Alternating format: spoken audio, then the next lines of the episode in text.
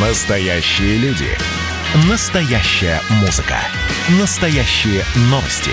Радио «Комсомольская правда». Радио про настоящее. 97,2 FM. эм. «Экономика» с Никитой Кричевским. Экономика – это на 50% психология, так говорил отец западногерманского экономического чуда Людвиг Эрхард и отец четырех детей. Шести. Ник- Шести. Шести. Я, главное, пришел, Алексей Валерьевич, я пришел, повесил куртку в студию. Да? Они мне говорят, а что это вы в студию вешаете? А я говорю, а чтоб знали, кто смотрит наш YouTube-канал, нашу трансляцию, чтобы они знали, что я пришел, что все будет хорошо. Многодетный отец Никиты Кричевский. Да? Профессор, здравствуйте. Здрасте. Ну вот сегодня будем, наверное, говорить как раз об экономике, психологии экономики. И вот сразу хочу начать с одной такой проблемы психологической. У меня доктор, я боюсь каждое утро заглядывать в новости, потому что каждый день нам сообщает о том, что цены на что-то повышаются. Вчера это была колбаса и сосиски, сегодня это... Ну, это позавчера э, было. Ну, позавчера, допустим, хорошо. А сегодня ку- куры, я, яйцо куриное, опять же, картофель. В общем, повышается буквально все. Что происходит, Никита Александрович? Что, а- а- от- откуда такой инфляционный девятый вал на нас пошел? Ну, вы знаете, формально... От как я плохо это начал. Ну, ну, гол- ну, ну что, вот откуда эта привычка? Я не знаю, телевизор насмотрелся, что ли? Формально ссылаются на рост курса доллара, ссылаются на то, что растут затраты, издержки, расходы на электроэнергию, на топливо, на комплектующие. А, Ссылается на то, что а, ингредиенты при производстве дорожают, ну, например, специи, которые закупаются за валюту. А, Ссылается на то, что, ну, это вообще какой-то нонсенс, ссылается на то, что в, в мире, в мире цены выросли, поэтому, мол, нам тоже надо поднять. Ну, выгодно экспортировать вместо того, чтобы вставлять в стране... Колбасу.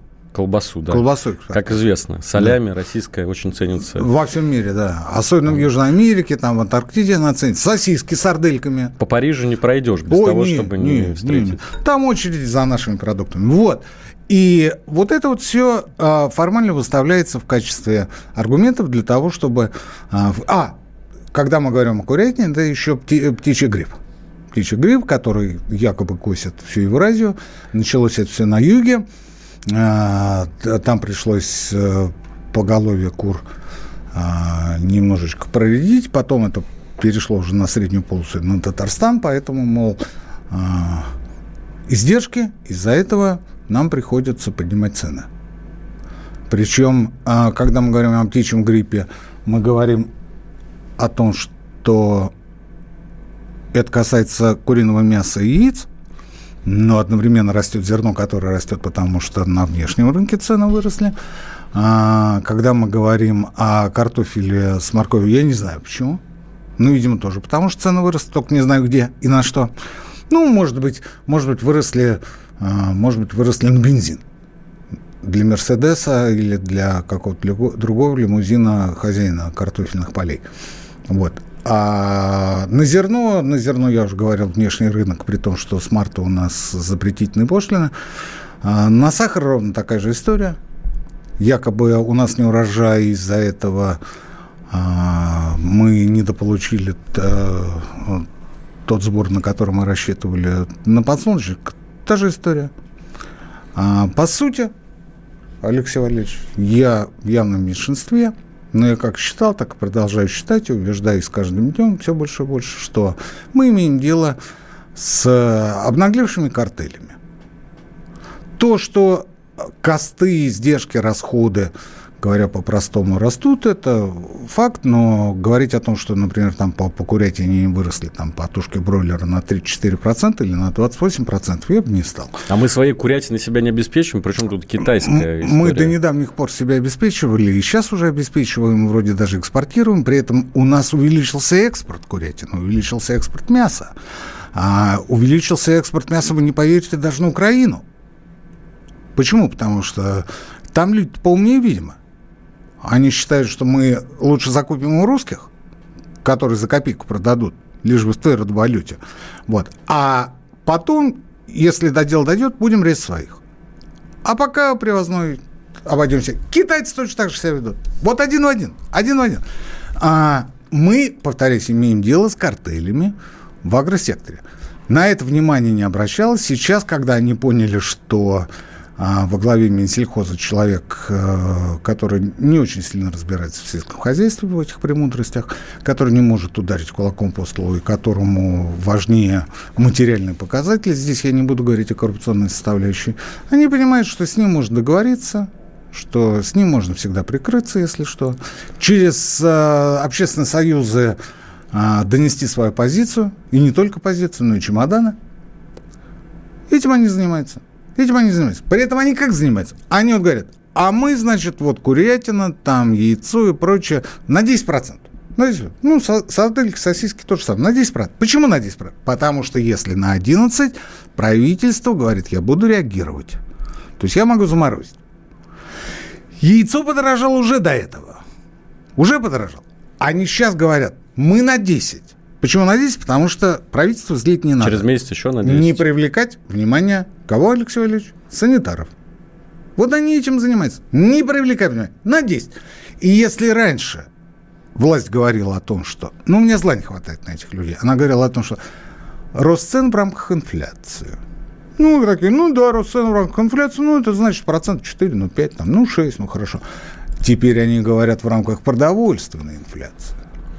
И никто ровным счетом не пытается что-то сделать, как-то по, повлиять на эту ситуацию. Хотя, вот здесь я заканчиваю, потому что много времени просидим на этой истории, она к сожалению, ничем хорошим для населения не кончится. Хотя еще в прошлом году мы имели документальное свидетельство того, что приезжает, а, например, фермер с семечкой на маслозавод, да, и говорит, я хочу сдать, ну, как в прошлом году, по 24 тысячи рублей за тонну. Ну, вот как было, так и, значит, в этом году. Вот семечка у меня хорошая, как в том году. Они говорят, нет, 12. Нет, 12. Он говорит, ну как 12? Он говорит, не нравится? Езжай на другой маслозавод. А на другом маслозаводе те же 12 тысяч дают. Куда разница идет? В карман. Естественно. Естественно. Только сколько в этом году идет? В том году это были маленькие деньги. В этом году это деньги существенно больше. Я предполагаю, что концы этой истории тянутся в Москву. И тянутся, не исключая, что в Минсельхоз, а может быть и выше.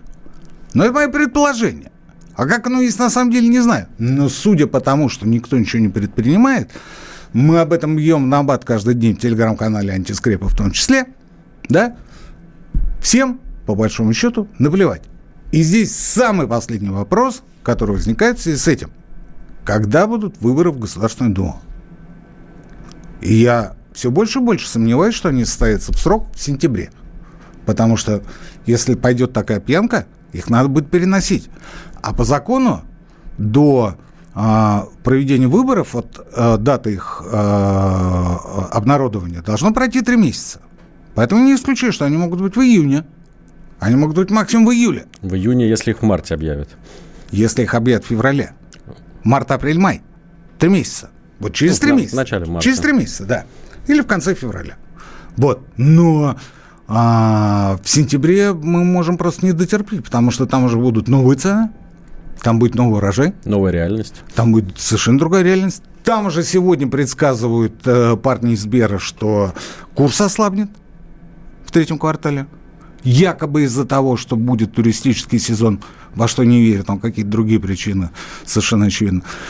Иными словами, мы, конечно, рады и счастливы по поводу стабильности, но в мире с ней все тяжелее и тяжелее. Ну, честно говоря, вот то, то, что вы рассказываете, так может, э, можно и до июня э, в спокойствии не дожить. Июнь-то ведь тоже еще, знаете, к нему нужно прийти с нормальными ценами. Знаете, у нас настолько э, веселая в грустном значении этого слова власть, что у меня такое ощущение, что они, многие из них сами специально, несознательно делают все для того, чтобы скачать ситуацию. Ну, например, вот вчера я а, с огромным удивлением узнал о том, что председатель Мосгордумы товарищ Шапошников, вообще Мосгордума собирается сегодня рассматривать вопрос о том, что а, расходы на аппарат расходы на аппарат будут э, регулироваться не комиссией Мосгордумы, а напрямую самим аппаратом. То есть вот тебе дали миллиард двести, а это их смета. И они сами для себя и рулят, и ну, конечно, зачем нужны распихивают эти деньги, понимаете? А, а, они говорят, так подождите, так все же хорошо, но это же не главный вопрос. Это же не главный Гораздо важнее другие вопросы. А Мосгордума говорит, начальство, начальство говорит, нет, нет, для нас сейчас это самое главное. Ну, какая к черту разница, когда ты его рассмотришь? Вообще его рассматривать не надо, потому что это сразу будет скандалы на а, а, страницах газет и в социальных сетях, и черт знает где. Ведь часть же Дума оппозиционная. Нет. Они это делают. Зачем? Зачем? Зачем это нужно Собянин? Я не знаю. Я не знаю. И это, это на фоне того, что приходишь в магазин и каждый день видишь новые что? Цены. Вообще повышение продовольственных цен – это, конечно, важнейший политический фактор в нашей стране. Я недавно смотрел фильм э, Кончаловского «Дорогие товарищи» о знаменитом Новочеркасском расстреле 62 года. И тогда была ситуация, да, повышение цен и одновременно понижение зарплаты, да? Вот не придем ли мы к этому? Вот нужно об этом, мне кажется, в первую очередь думать сейчас властям. Ну, не пугайте он нас. Ну, что Нет, конечно... Решение, дорогие товарищи, это вообще антисоветский фильм. Фильм может быть антисоветский. Не может быть, а точно я вам потом расскажу. Так, друзья, сейчас уходим на паузу. Через пару минут снова в эфире. Поехали, ребят! Во всем и всегда быть первыми, склонность к тому, чтобы всех всегда и во всем переплюнуть. Если мы что-то делаем, то это должно быть лучшим в мире. И тогда мы будем наплевательски ко всему относиться, ходить без масок, чихать и кашлять и ездить в переполненном трамвае. Завтра эту концепцию будут презентовать. Вау, круто! Предчувствие перемен. На радио «Комсомольская правда».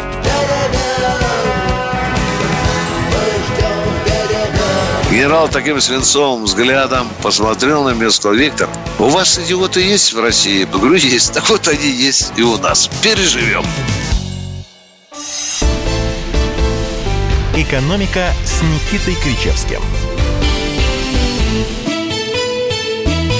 Мы продолжаем. Кричевский, Иванов. Просыпаемся, друзья. 967 200 ровно 9702. WhatsApp, Viber, Telegram. Пишите сюда ваши сообщения. Будем зачитывать самые Не, интересные. еще в телеграм-канал антискрепа пишите. Потому что я вот говорю, антискрепа. Ну, хоть бы один подписался. Алексей Валерьевич, ну, хоть бы один.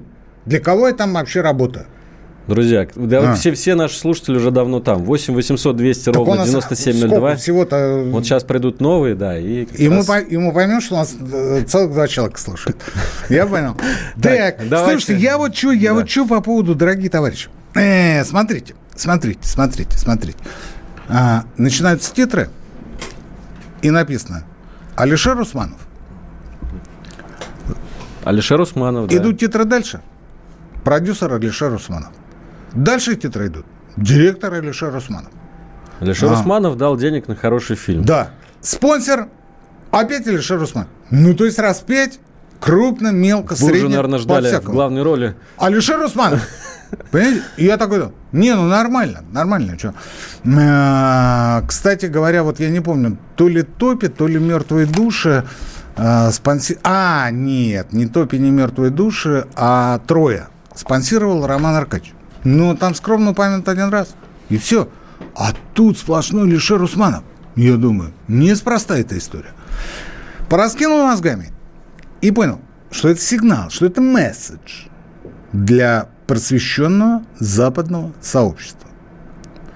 Именно в том, что возврата к старому, то есть к автократии, к тоталитаризму, к жесткому, к жесткому подавлению народного волеизъявления, вот этого возврата в современной России больше не будет. Так это хороший месседж, правильно. Ну, а вспомните, чем это кино закончилось. Мы будем меняться, мы станем лучше. Помните, там хэппи такой, все На хорошо. да. да, да, все там нормально. То есть это такой посыл. Это посыл, который не был 100% согласован с теми, кто определяет внутреннюю политику в стране. Потому что я не считаю, что у нас сейчас в стране некое подобие тоталитаризма, в котором страна жила в начале 60-х. Ну, хрущевские времена все-таки такой тоталитаризм, знаете, вегетарианский. А, это была автократия. Она была серьезная автократия. Там все-таки была гегемония коммунистической партии и так далее. Но говорить о том, что там кто-то кого-то арестовывал, кто-то кого-то расстреливал, ну, конечно, нельзя. Я очень много писал в свое время о новочеркасской трагедии, о поведении Хрущева, Козлова, Микояна и прочих товарищей. я знаю, какая там была история, и я понимаю, что, в общем, это, это было следствие, Алексей Валерьевич, это было следствие провальной совершенно аграрной политики Хрущева, который буквально за 8 лет уничтожил все, что было создано в России. Ну, я не могу сказать, что за тысячу лет, но за предыдущие десятилетия абсолютно точно. То есть были разогнаны МТС, машин-тракторные станции, а, уже засеивались во все поля кукурузы вместо пшеницы ржи. Был совершенно а, сумасшедший плохом смысле проект по освоению целины, когда несколько лет собирали рекордный урожай, ну, а потом пошла эрозия. Про кукурузу я сказал. Вот. А, столько всего было наворочено. Запретили иметь в черте городов скотину, хотя в черту городов входили а, в основном в массе своей. Рязанская афера. Рязанская афера была «Догоним и перегоним Америку» по производству мяса и молока. Там было очень много всего наворочено, и 61 год стал просто следствием, стал проявлением, стал а, той закономерностью, которая должна была быть. А квинтэссенцией стал 63 год когда Россия впервые за свою тысячелетнюю историю стала закупать зерно, зерно за границу. Да. Вот ну, все. Но это месседж. Это месседж, который говорит о том, что, вы не волнуйтесь, я хороший, я белый пушистый, ко мне нет никаких претензий, я буду работать для того, чтобы Россия была свободной. Лишь бы вы не трогали а, заработанные непосильным трудом миллиарды. И мои активы за границей. В первую очередь в Европе. Вот о чем это кино. Не о Новочеркасске, потому что там очень а, все, так скажем, относительно в приглядку в сравнении с тем, что там было. А вспомните, там был момент, когда а, ее отец, старый казак, да, да, да, да, достал а, гимнастерку с четырьмя георгиевскими крестами и папаху, Казачью, помните? Да. да, да, помните? И икон, и икон. И начал рассказывать о том, как это было, а, когда совершилась революция, как это было в станице Вешенска. Помните? Да. Это значит... Шолохов что... рассказал не обо всем. Да-да-да это не повторится. Этого не будет. Это было вставлено туда специально. И в КГБ не все люди отвратительные. Тоже был посыл. Тоже был посыл. То есть это насквозь антироссийское кино. Смотреть, тем не менее, интересно. Смотреть не очень интересно. Ну, кому надо, тот должен посмотреть, составить свое мнение. А может быть, я не прав? Напишите в антискрепу, скажите Кричевский. Ты какое-то другое кино смотрел? Я соглашусь, а может и нет. Давайте к дням сегодняшним перейдем и как раз к э, событиям нескольких э, практически последних часов. Сегодня э, продолжаем тему про продукты. Сегодня Владимир Путин, по сути, поддержал программу введения продуктовых карточек. Давайте послушаем синхрон. Значит, э, продовольственные сертификаты, мы с вами уже обсуждали это, и в правительстве я поручал поговорить на эту тему. Есть и плюсы, есть и определенные проблемные вопросы, которые надо порешать. Но точно совершенно подумать над этим можно. Правда, вот на, на мой взгляд, сейчас это может быть не так актуально, как было в разгар эпидемии, но тем не менее поговорить можно. Ну вот первое, на что я хочу обратить внимание, что избавились от слова карточки, теперь это продовольственные сертификаты. Ну, видимо, чтобы не э, вызывать ассоциации с мрачными э, мрачным У меня э, никаких ассоциаций не возникает. Ну, карточки, ну что? Ну, талон, ну что? Ну что? Главное, чтобы продукты отпускали.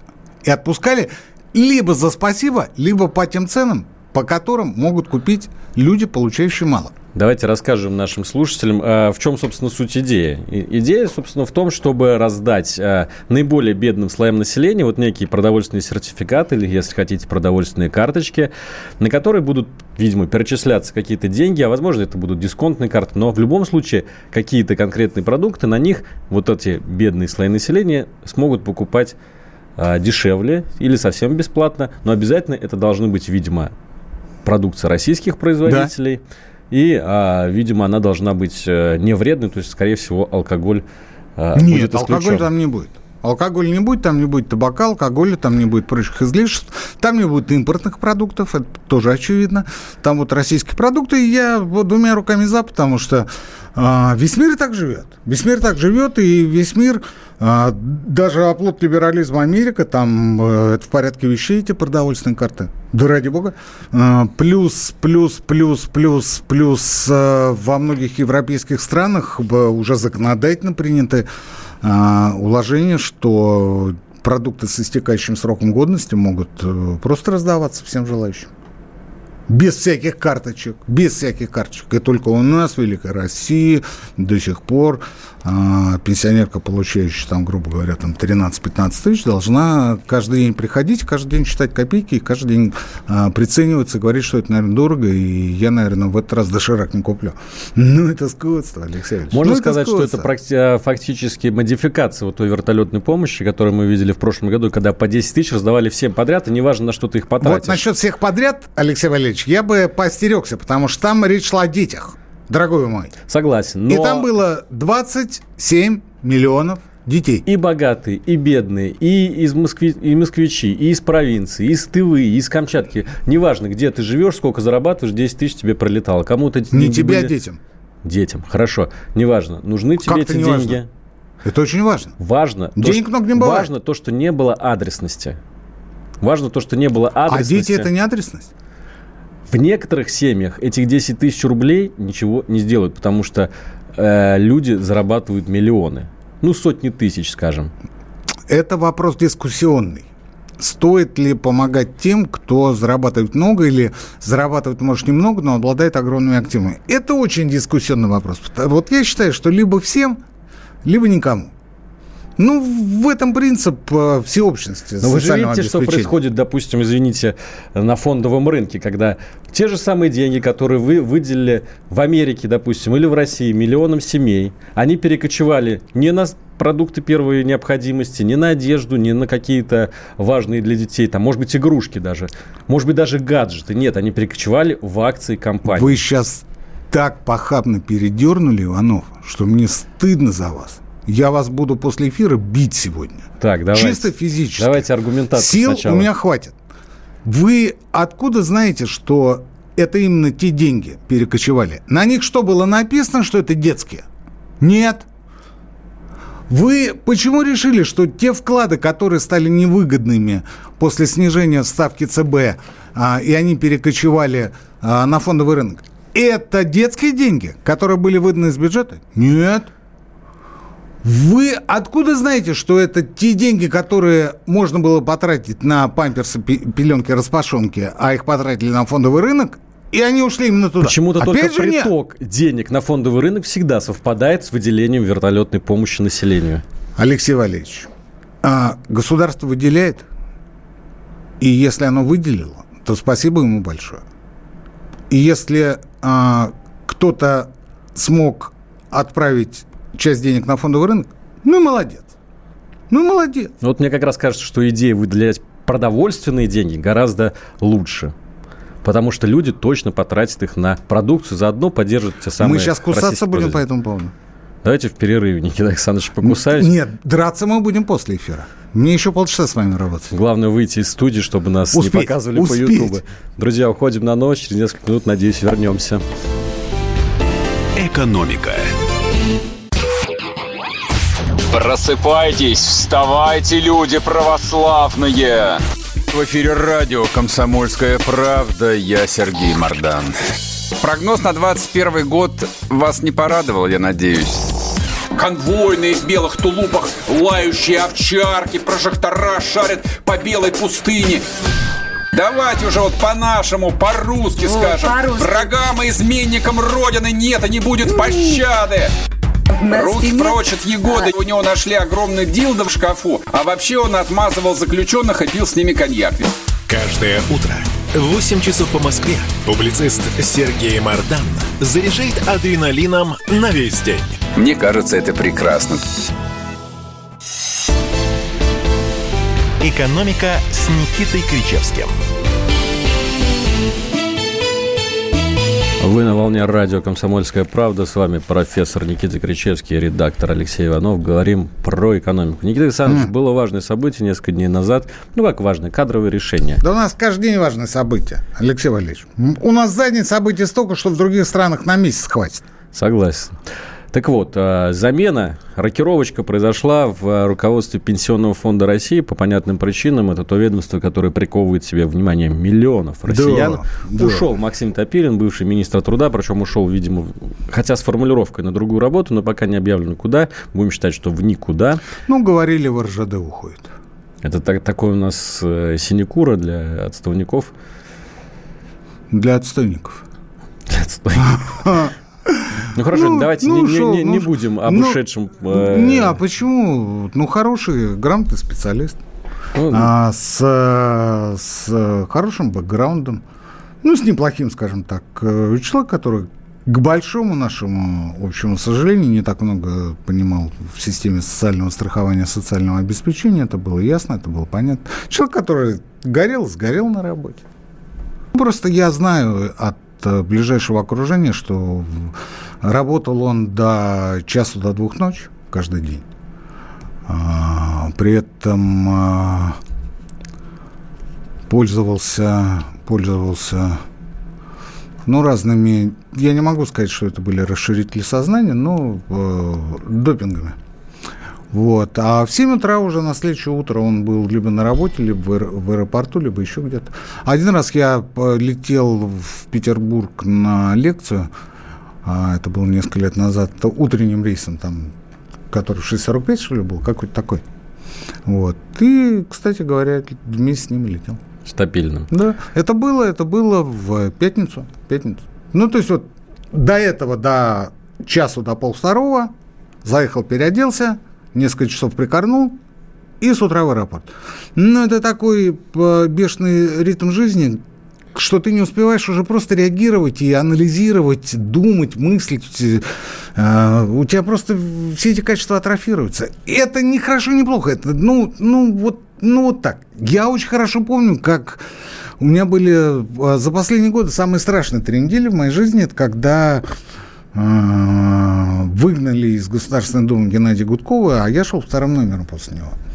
И, по идее, его место должен был занять я. Это было в 2013 году. Вот. И начался скандал. И у меня утро начиналось с того, что вот как вот только ты продираешь глаза и включаешь звук на телефоне, тут же раздаются звонки из одного медиа, из другого медиа, из третьего медиа. А вы знаете, что вот это? А вы знаете, что вот то? А вот пятое, а вот десятое, вот прокомментируйте. И вот так это было три недели. Плюс какие-то новости, плюс а, они там что-то нашли, плюс администрация президента, плюс Государственная Дума, плюс какие-то слухи, плюс пятое, плюс десятое. И ты просто в этом варишься с утра до ночи. И ты не понимаешь, за что зацепиться, у тебя нет якоря, ты в подвешенном состоянии, тебя болтает. Тебя болтает. Вот у меня это был три недели, когда я понял, что я не прохожу, и было объявлено, что вместо меня проходит не второй номер, то есть я третий номер, который был коммерсант, коммерсант, вот, э, я вздохнул с облегчением. Да, и я понял, что, наверное, в этом есть какие-то положительные черты. Что касается стабильных, я думаю, что это было приблизительно то же самое, что он вздохнул с облегчением. Ну, вот э, ушел он из министров э, на не менее расстрельную должность руководителя Пенсионного фонда России. Вот, и теперь он уйдет в РЖД. Ну, вот, или в одну из госкомпаний, может быть, госкорпорации, не знаю, он будет заниматься, скорее всего, теми же социальными вопросами. Все будет э, в э, той квалификации, компетенции, которой он занимался все последние годы. Его очень высоко э, ценит и хорошо к нему относится Татьяна Алексеевна Гуликова. Это тоже немаловажный факт. Но это человек, который не вписался, да и не мог вписаться в современные, как сейчас модно говорить, тренды, тенденции. А, ну, направление развития, чтобы уж совсем приземленно. Я имею в виду в первую очередь цифровизацию, я имею в виду в первую очередь а, аналогию с Федеральной налоговой службой. Я имею в виду то, что процесс хотя бы начисления пенсии и а, получения всех необходимых документов должен быть автоматизирован, максимально облегчен для тех, кто достиг пенсионного возраста, либо же для тех, кто получает инвалидность. Вот в этом направлении первые шаги уже сделаны. Идет разговор об объединении двух фондов, трех фондов в одну глобальную структуру. Возможно. Возможно. Я, по крайней мере, об этом ничего не слышал. Разговор об этом ходит очень давно. Технически объединить, скажем, ПФР и фонд соцстраха очень несложно, потому что система там автоматизированная. Андрей Кигим, новый э, руководитель Пенсионного фонда России, большой молодец в этом плане. Да и не в этом плане. Просто большой молодец. Человек, который, вот, на мой взгляд, э, э, одинаково хорошо и комфортно чувствует себя сразу в двух ипостасях. Как бюрократ и как специалист в области социального страхования, социального обеспечения. Вот это самое главное. Я а, в тот день, когда его назначили, а, в одном из комментариев говорил, что, ну, вот я как человек, который несколько лет возглавлял кафедру социального страхования, вообще профессор по кафедре социального страхования, я, конечно, разбираюсь в вопросе, но я не разбираюсь в бюрократии. Меня же съедят, я там буду белой вороной. А другая история. Назначают прекрасного бюрократа, который ничего не понимает в том, чем ему предстоит рулить. А, естественно, будут косяки, киксы, лола, кеки и прочее. Да? Вот то, что мы видели стабильно. А, у Кигима и одна сторона медали, и другая, на мой взгляд, плюс-минус одинаковые. То есть хорошие. Хорошие. И поэтому а, я думаю, что именно из-за этого на него обратил свой взор Михаил Мишустин и смог аргументировать перед президентом, а такие назначения происходят только через президента, смог аргументировать, что Топилина надо заменить, и надо заменить именно на Андрея Степановича Кигима. Я очень надеюсь на то, что... А, на что я надеюсь? Я надеюсь на то, что, во-первых, социальные фонды наконец-то станут фондами страховыми – а не теми собесами, которыми они являются сейчас. Это в первую очередь имеет отношение к Пенсионному фонду России, который занимается ну, абсолютно всем ему не свойственным. Ну, например, там ежемесячные денежные выплаты, материнский капитал, доплата героям там, и прочее, прочее, прочее. Ну, слушай, это совершенно не его функция, это функция а, а, районных соцзащит. Ну, вот тех классических собесов, о которых мы говорили. А соцзащиты э, чем-то тоже ведь занимаются. У них помещение, я должен сказать, хорошее. Я в них был по осени, там, знаете, красиво все. Охранники стоят. Охранка. Вот. А, Пенсионный фонд России должен заниматься страховыми функциями. Тогда будет понятно, что дефицит Пенсионного фонда России складывается из двух величин.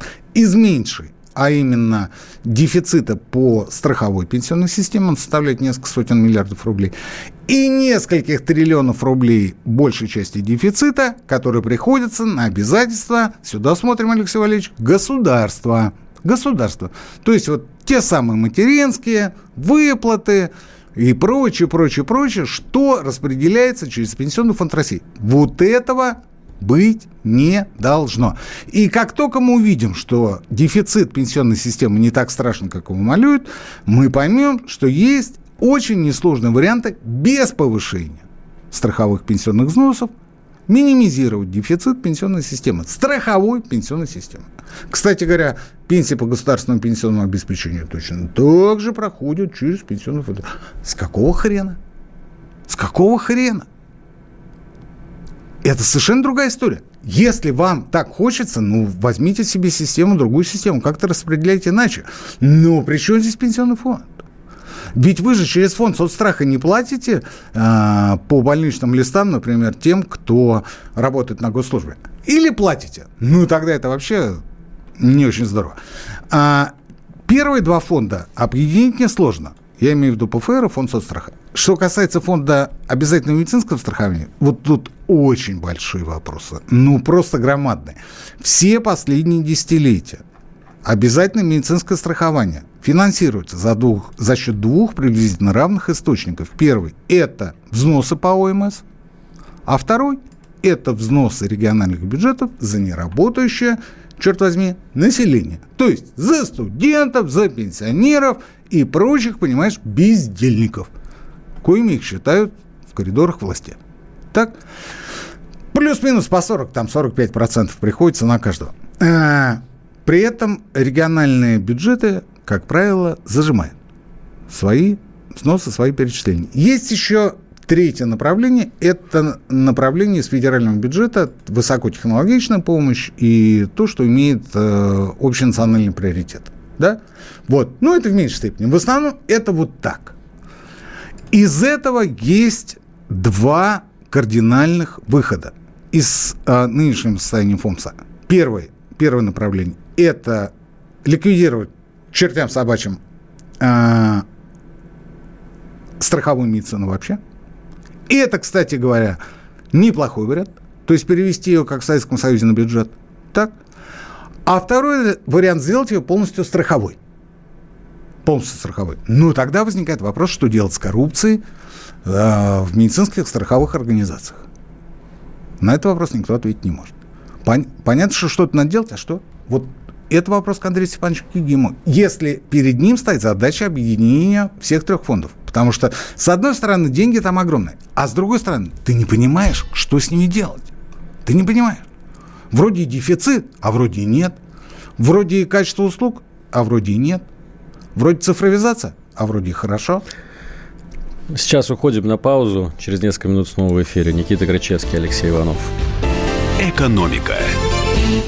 Кто виноват и что делать, в нашей стране знает каждый. А вы попробуйте предсказать, что будет. Каждый четверг в 8 вечера по московскому времени главный редактор «Комсомольской правды» Владимир Сунгоркин делает прогнозы, как станут развиваться события. И у него это отлично получается. У нас очень сильная налоговая служба. Руководитель ее, господин Мишустин, это один из выдающихся управленцев. Ему бы возглавить правительство. Байден может победить с минимальным перевесом. И, скорее всего, они будут спорить, ходить в Верховный суд, доказывать. Карабах станет азербайджанской территорией, каковой она является по всем международному праву и, извиняюсь, по решениям, специальным решениям Организации Объединенных Наций. К лету исчезнет вся эта пандемия, и мы перейдем к нормальной жизни. И дальше, я бы прогнозировал, будет огромный всплеск во всем, в экономике, в потреблении. Я предрекаю, что где-то уже к осени будет серьезный бум всего хорошего против всего плохого. Хотите знать, что будет? Включайте радиоприемники каждый четверг в 8 вечера по Москве. «Экономика» с Никитой Кричевским. Кричевский Иванов, прямой эфир радио «Комсомольская правда». Продолжаем. Давайте интерактив э, на финише Сейчас нашей еще, передачи. сейчас еще две минуты, или три, или четыре, Ну, не суть. Давайте я засекаю. Значит, на- Три с половиной. это что сейчас вот было? Это хамство было? Или что? Я за значит, права смотрите, наших слушателей. значит, смотрите, значит, смотрите. У нас есть еще время. А, что можно... Ну, вот у нас же народ как считает? У нас считает, вот пенсионный фонд, деньги пенсионеров разворовали, да, и новые приходят и опять воруют. Для сведения наших слушателей. Пенсионная страховая система работает по очень простому принципу. А каждый месяц мы, точнее наши работодатели, а некоторые мы, платим туда страховые пенсионные взносы. Эти взносы аккумулируются и через какое-то количество дней распределяются в виде выплат, то есть пенсий. Никто никаких денег, депозитов или каких-то триллиардных остатков в пенсионном фонде не держит. Не держит. Больше того, я очень хорошо помню 90-е годы, когда а, тогдашний председатель ПФР, глава ПФР Василий Борчук, каждый свой рабочий день начинал, знаете, с чего, Леш? Или я рассказывал это уже? Я старый не помню. С того, что он говорил, сколько собрали на Дальнем Востоке. А там же вечер, а у нас-то утро. И ему говорят, вот столько-то. И он говорит, перегоните центральный регион вот туда-то. И мы этими деньгами будем выплачивать пенсии там, ну, грубо говоря, там, в Костромской области. Вот что было. То есть не то, что там оттуда что-то вытащить, там не хватало даже на текущие траты, на текущие выплаты пенсии. А пенсия это было святое. И это был святое. Потому что пенсионер это всегда ядерный электорат. Что Ельцина, что Путина, что Медведева. Не принципиально. Не принципиально. А, это вот по поводу того, что там деньги воруют, там кто-то туда-сюда. Плюс ко всему, ну, конечно, воруют, да, но только учтите, что пенсионный фонд дефицитный. Он сегодня дефицитный. Как вы можете своровать, если там и так нечего? Ну, вот все, что приходит, все под ноль раздается. Причем это происходит каждый месяц. Да что там, каждый день. А, не своруешь. Дальше. По поводу того, а, что можно предпринять для того, чтобы, для того, чтобы, для того, чтобы, для того, чтобы сократить дефицит? Самый простой вариант – отменить регрессию на высокие зарплаты. Мы говорили об этом. На Это очевидно. Дальше.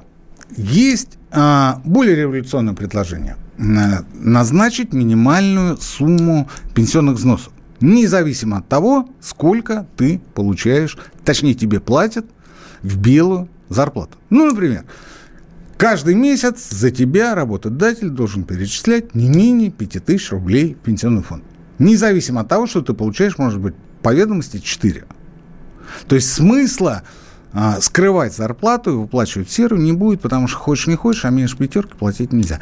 Почему я говорю о пятерке? Потому что несколько лет назад, сейчас точно не скажу, но не сильно ситуация изменилась, поскольку кризис, а, была такая разблюдовочка. Две трети застрахованных, точнее, за две трети застрахованных платили меньше пяти тысяч, за одну треть платили больше пяти тысяч. Вот эта одна треть, которая больше пяти тысяч – ежемесячных взносов, она, по сути, содержала всю пенсионную систему.